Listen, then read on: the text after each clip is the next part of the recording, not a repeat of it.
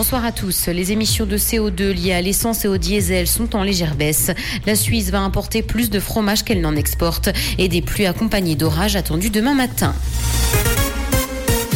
Les émissions de CO2 liées à l'essence et au diesel sont en légère baisse. Elles ont baissé d'un peu plus d'un pour cent par rapport à 2021. Celles liées au combustible est de près de 5%. C'est ce qu'a annoncé l'Office fédéral de l'environnement. Ces baisses s'expliquent par les changements de comportement de la population en matière de mobilité depuis la pandémie. Une croissance de l'électromobilité dans la circulation routière a également été notée. Commerce, la Suisse va importer plus de fromage qu'elle n'en exporte et ce pour la première fois. Le président de la tiers des producteurs de lait ne cache d'ailleurs pas son inquiétude. Les Suisses mangent toujours plus de fromage alors que le nombre d'exploitations laitières ne cesse de diminuer.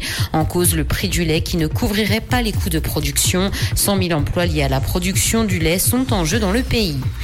Fait divers à Genève, un contrôle douanier a fini en course-poursuite. Une voiture a refusé de se soumettre à un contrôle d'agent de la douane. Le véhicule a fini encastré dans une voiture stationnée au Paquis. Les faits se sont produits dimanche. Aucun blessé n'est fort heureusement à déplorer et l'automobiliste a été interpellé par la police cantonale.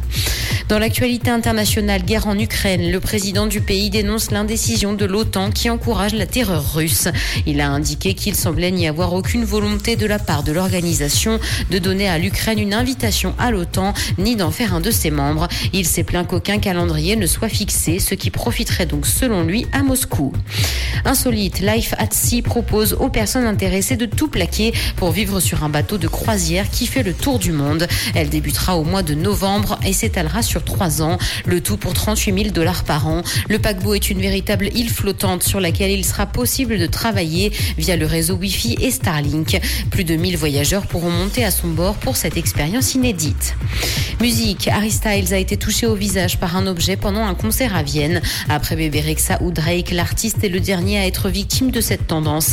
S'il a été touché au niveau des yeux, l'artiste a tout de même continué à assurer sa prestation. Ce n'est d'ailleurs pas la première fois qu'il est touché par un objet lancé par le public. Un bouquet de fleurs lui était arrivé en plein visage au pays de Galles. Comprendre ce qui se passe en Suisse romande et dans le monde, c'est aussi sur rouge.